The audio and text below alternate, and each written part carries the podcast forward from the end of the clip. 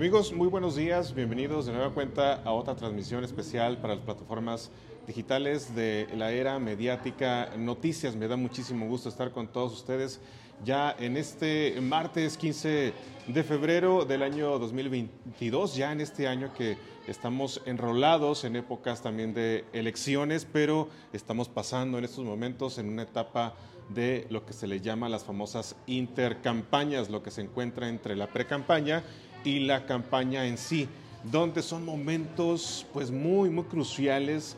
Dicen, dicen los que saben, los teóricos de la cuestión político-electoral, que en estos momentos es cuando se hacen los amarres importantes en las famosas intercampañas. Pero bueno, para hablar de todo ello, sí, eh, tengo por aquí una invitada que por aquí ya las están ustedes observando, la anunciamos en nuestras plataformas. No sin antes también eh, comentarles que pueden encontrar estas transmisiones eh, vía streaming en directo a través de las plataformas de YouTube, a través de las plataformas de Twitter, de Twitch, de Facebook y también pueden encontrar estos materiales en Spotify si quiere usted también escuchar eh, este tipo de, conversaciones que tenemos en la era mediática. Eh, noticias, por cierto, también anunciarles, anunciarles algo eh, importante para nosotros, porque el día de hoy cumplimos tres años con la plataforma de la era mediática. noticias. Nos da muchísimo gusto también estar con todos ustedes en este momento tan especial y en todo el día vamos a tenerles algunas que otras sorpresas por este tercer aniversario de la era mediática. Sin más preámbulo, vamos a entrar de lleno a la conversación y tengo por aquí de invitada a Carla Soto. ¿Cómo estás, Carla? Hola, Marcos. Muy bien, muchas gracias. Bonita tarde para ti y todos tus, tu auditorio. También felicitarte por los tres años Gracias. muchas felicidades. Ahora sí como que dicen por ahí, ¿qué te tomas, verdad? Sí, estamos de fiesta. Este, sí, en efecto. Eh, Carla, pues bueno, eh, nos da muchísimo gusto tenerte por aquí en nuestras plataformas de la era mediática. Eh, platícanos qué es lo que viene para RCP. Entramos en una etapa de precampañas, la etapa de reflexión, se le puede decir así, pero donde también están los partidos y los precandidatos o ya candidatos trabajando mucho en las estructuras y por debajo del agua, por el terreno. ¿Cómo están ustedes? Mira, RCP ahorita está trabajando eh, con sus estructuras, está consolidando la estructura electoral, que es una de las más importantes porque son quienes nos van a representar ante las mesas directivas de casilla el día de la jornada electoral y pues es. una estructura que tiene que estar muy comprometida y pues ahorita se está aceitando esa, esa estructura. La mayoría de los partidos políticos aprovechamos esta etapa de intercampañas para ese acercamiento y consolidación de estructuras electorales. Sin embargo, eh, pues la famosa, como dices tú ahorita, la famosa intercampaña, eh, realmente su objetivo es que se diriman las controversias internas al interior de cada partido que vienen en consecuencia de los procesos internos de selección de candidatos de cada uno partido. Pudiéramos decir que viene a ser la operación cicatriz, que es sumamente importante, y que todos los órganos internos, cada partido político tiene su órgano interno, vamos a decirlo, jurisdiccional que resuelve esas controversias y que al final del día pueden eh, eventualmente terminar en, en los tribunales ya sea estatales o ante la sala superior del Poder Judicial de la Federación. Entonces, el objetivo es ese, realmente de la intercampaña, dirimir esas controversias, pero también dentro de esta etapa de intercampaña, pues aprovechamos el tema de las estructuras y además se viene otra etapa dentro de la intercampaña, que son los registros oficiales eh, de candidaturas a gobernatura y ayuntamientos, ante, ante el OPLE, que es el Instituto Electoral y de Participación Ciudadana del Estado de Durango. Y pues van para gobernatura, va a ser del 15 de febrero al 22 de febrero. Así es. Y para los tres bloques de ayuntamientos, porque aquí nuestra legislación electoral divide en tres bloques los 39 ayuntamientos, A, B y C, pero para los tres bloques es el mismo periodo para el registro de ayuntamientos, que es del 22 de marzo al 29 de marzo. Ok, ok, del 22 de marzo al 29 de marzo. ¿Y cómo, cómo andan en cuestión también de, de, esto que platicas, eh, de cuestiones internas que tienen que dirimir? Eh, ¿Cómo andan en ese tipo de temas? Mira, redes sociales progresistas, la verdad es que eh, al momento de que se decidió por parte de la dirigencia que fuéramos en coalición, no se pidió ningún tipo de puesto, cargo para poder participar, sino que realmente nos convence el proyecto de fondo que es un cambio transformador eh, para las familias duranguenses. Entonces nosotros realmente, como no tenemos posiciones, no tenemos un proceso interno que dirimir, no hay, no hay, hay este, conflictos. En redes sociales progresistas vamos bien en, en ese... Pero como coalición. Pero como coalición, pues es por varios eh, conocidos que, que, quienes tienen algún tema ahí es eh, Morena pero pues van avanzando. Cada uno de los equipos jurídicos de cada partido pues hace sus opiniones, inclusive nosotros también apoyamos en, opiniones respecto de cuestiones electorales y jurídicas. Y al final del día es algo que se tiene que resolver, que se va a resolver. Y para eso es esta etapa. ¿Cómo va esa etapa? Eh, sé que el licenciado Gorroseles Vadillo ha comentado también ampliamente del tema eh, y hemos escuchado también eh, muchos tecnicismos. De hecho, a los ciudadanos que no conocemos a fondo los términos legales, nos hacen ver de que no llegaría esto a, a algo muy importante.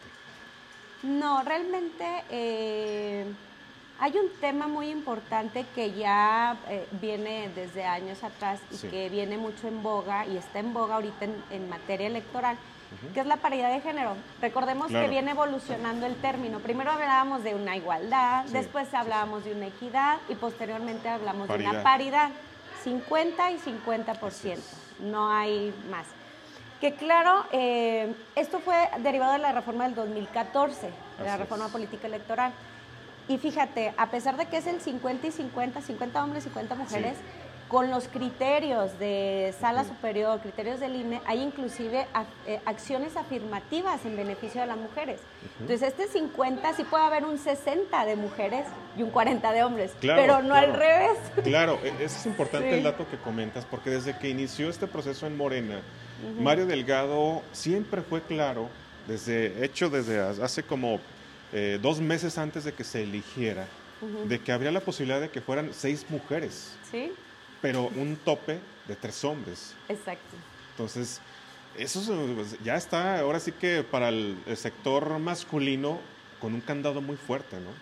Bueno, ya les ha tocado mucho tiempo estar eh, en el poder y en puestos importantes. Yo creo que, que sí es tiempo de las mujeres, y no por ser mujeres, sino porque ya estamos preparadas, porque eh, somos de empuje porque sabemos cómo hacer las cosas, tal vez somos hasta más de corazón, más aguerridas.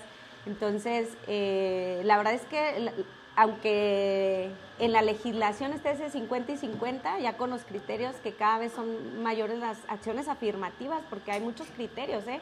inclusive las acciones afirmativas han establecido en el, el, año pasado aquí en, en el Instituto Electoral, establecieron, por ejemplo, que las listas de, los diputados plurinominales encabezaran a una mujer. Una mujer y luego después y luego ya hombre. Ajá, y antes pues te dejaban la libertad de cada partido decidir si, iniciabas con hombre o con mujer y luego ya los, ibas alternando. Entonces estas acciones afirmativas eh, son obligatorias y, cada vez le van dando más empuje y más espacios a las mujeres, que fíjate, eh, a pesar de que hay todo esto para las mujeres, realmente ya en los órganos, ya cuando se, se instalan los órganos, ah, llámese un congreso local, eh, la Cámara de Diputados, la Cámara de Senadores, así, realmente vemos que, que ya van más o menos empatando, ¿eh? pero todavía nos quedamos abajito.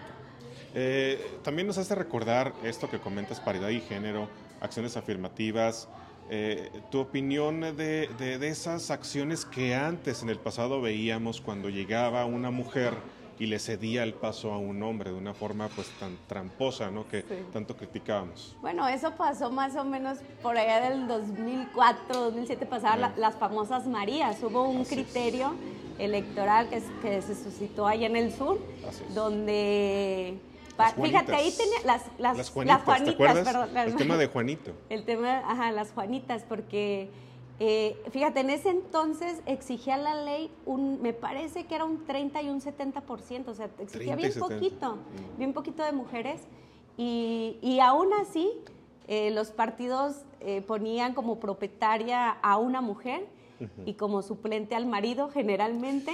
Entonces ganaban y renunciaba la mujer y se quedaba el hombre. Ah, qué caray. Entonces, sí, pues desde ahí va, va, evolucionando. Bueno, Durango fue un ejemplo, ¿eh? O sea, eh, Marcos Cruz llegó de esa forma. Sí. ¿Sí? Entonces... ha pasado en todo el país. Ha pasado en todo el país y ahí tenemos un miembro, de hecho, de, la izquierda que realmente pasó por ese lapso y quedó mal, mal visto y muy criticado aquí a nivel a nivel local. Me parece que fue en la legislatura del 2007, si no me equivoco. 2007, 2008 más o menos, por el 2007, es una intermedia, donde Marcos Cruz llegó de esa, de esa manera. Pero bueno, la participación de la mujer eh, es todo un tema actualmente. Eh, ¿cómo, ¿cómo, estás viendo también la participación eh, de la mujer en el sector gobierno actualmente aquí en Durango? Hemos hecho mucho hincapié en que eh, aquí en el, gobierno del Estado, eh, la mayoría de las posiciones importantes las tiene un hombre. Y si acaso alguna que otra contada, una mujer, ¿no? Este, por ejemplo, una fiscal, una contralora, pero yo creo que hace falta todavía un poco más, ¿no? De, ver mujeres en la política. Sí, yo creo que sí, en la función pública, la verdad que es necesario y que, eh, fíjate que yo ahí siempre en tema de redes sociales progresistas tenemos muy puntual esto, apoyar siempre a la mujer, pero no verla como un grupo vulnerable, porque ya no somos un grupo vulnerable, ya somos un grupo preparado, ya somos un grupo que puede dar la lucha, un, un, grupo que puede... Yo siempre les digo a las mujeres, es que nosotros podemos desarrollar cualquier rol, cualquier rol que queramos en la actualidad. Entonces, es importante esa paridad y esa equidad, o sea, que se dé también de manera transversal. Sí no solamente que digas uno y luego el otro, uno y a ver quién entra, no, sino también ya en el ejercicio del poder, en las direcciones, en subdirecciones, que haya e, esa, esa paridad, esa equidad. Todavía no es eh, exigible, pero pues hacia allá vamos, ¿no? Es una aspiración de que también podamos eh, ocupar ese tipo de cargos. Sí, sí, sí. A ver, y ya entrando al tema también en materia, eh, observamos que RCP en la planilla de lo que es la capital hay un lugar para RCP. Sí. Me parece que es para mujer. Sí. ¿Sí? ¿Tú estarías ahí eh, interesada en, en, algún momento en, en, esto de participar para eh, ocupar ese espacio? Por supuesto que sí, te lo contesto porque me lo estás preguntando directamente, si no, no podría decirlo porque estamos en intercampaña. Claro y sí, sí, sí estoy interesada en ocupar esa cuarta posición. ¿Y ya hubo el registro o más de Todavía no, los registros eh, se van a dar, como ya te lo comenté, del 22 al 29 de marzo. Y como vamos en coalición, la, los registros es diferente. Inclusive ya hay un sistema, eh, con esto de la pandemia ya ves que nos hizo revolucionar y, meternos fuerte a tema de redes, de, de internet y etcétera. Entonces ya hay inclusive un sistema virtual para hacer los registros, que yo creo que al final del día se van a hacer eh, físicamente, dependiendo de, cómo lo decidan, pero como vamos en coalición en el ayuntamiento, tendría que ser el órgano de gobierno quien me registre. Así es, sí. el órgano de gobierno prácticamente. Entonces, sí, en efecto, la cuestión de las intercampañas es eso, es también llegar a acuerdos, es negociar incluso eh, con las diferentes partes y es en ese momento en el que ustedes están ahorita trabajando en cómo van a afinar los detalles, ¿no? Sí, así es. Y además de, te digo, de consolidar estructuras, se pueden hacer foros, se pueden hacer este, reuniones privadas, claro. Eh, se puede ir a, tocar a los militantes. Claro, tenemos una provisión todos, partidos políticos aspirantes que en su momento serán candidatos cuando pasen el registro y que todavía estén en intercampaña tenemos la prohibición de no pedir eh, expresamente el voto, ni a favor ni en contra de partido político o de, o de algún candidato aspirante. ¿Qué sí podemos hacer?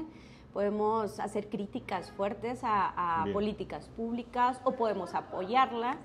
porque está dentro de la libertad de expresión, que es uno de los derechos fundamentales que protege el derecho, los derechos humanos desde ahí.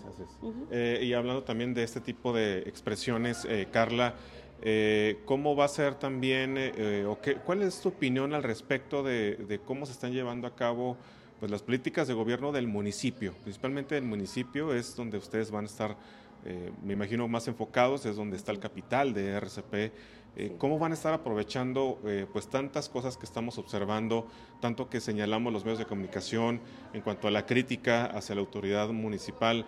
¿Cómo van a hacer esa, esa acción más adelante? Bueno, vamos a tener muy buenas propuestas que en campaña se los vamos a hacer eh, conocer. Te digo, no podemos tampoco mencionar plataformas electorales que tengamos registradas, que viene siendo como, como el plan de gobierno y, propuestas. Pero sí, la verdad que comentar respecto del gobierno municipal es que yo creo que ha sido un gobierno muy gris. Eh, la verdad es que eh, dejó mucho que deber a la ciudadanía, porque la verdad eh, se, pedía un cambio, se pedía un cambio y, la verdad es que no se logró ni en lo mínimo porque ves todo igual, este, pues ahí está el puente que sigue y yo digo, no, no lo van a terminar, ahí va a quedar de muestra. Y ahí va a estar. Ya iba a estar, entonces la verdad es que pues deja mucho que desear. Eh, ¿Cuál sería esa, esa área que tú pudieras decir el gobierno municipal sí cumplió en este punto, pero también... Eh, el punto así como que el talón de Aquiles también, eh, yéndonos a extremos, lo bueno y lo malo de este gobierno municipal. Fíjate que yo creo que tan mal están que ni siquiera tengo presente, así que te digas, tal obra hicieron o, tal cuestión, la verdad es que ni siquiera lo tengo presente. Te digo que para mí, en mi opinión, con todo respeto, la verdad, sí, sí ha, sido un gobierno muy gris, el gobierno municipal no, no ha ayudado, la verdad. No se le ve. Eh, ¿Siguen ustedes confiando en que van a tener, eh, Carla, e, esa bolsa de votos que se mencionaba, que son unos 20 mil más o menos, que sacó RCP el año pasado? Sí, mira, eh, nosotros esperemos que, sean más.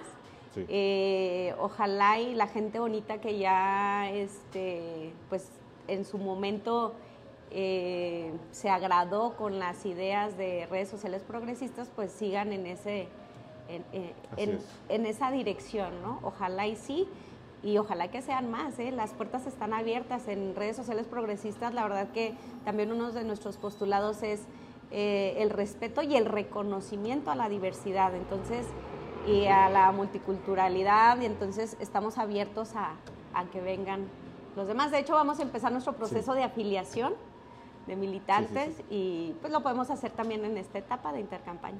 Sí, el proceso de afiliación de cada partido también es importante.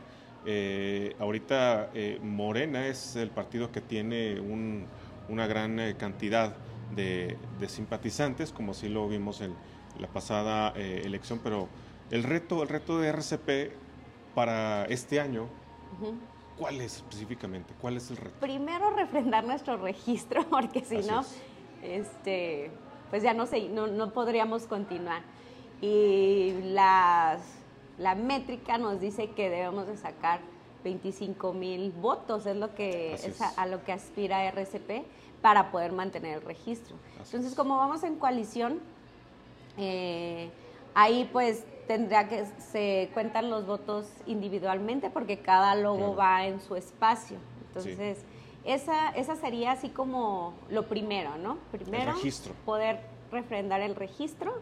Ya tenemos nuestro registro local, pero eh, tenemos que pasar otra vez por, por la prueba del ácido. ¿Y creen que lo van a lograr? Sí, yo creo que sí. Sí, sí.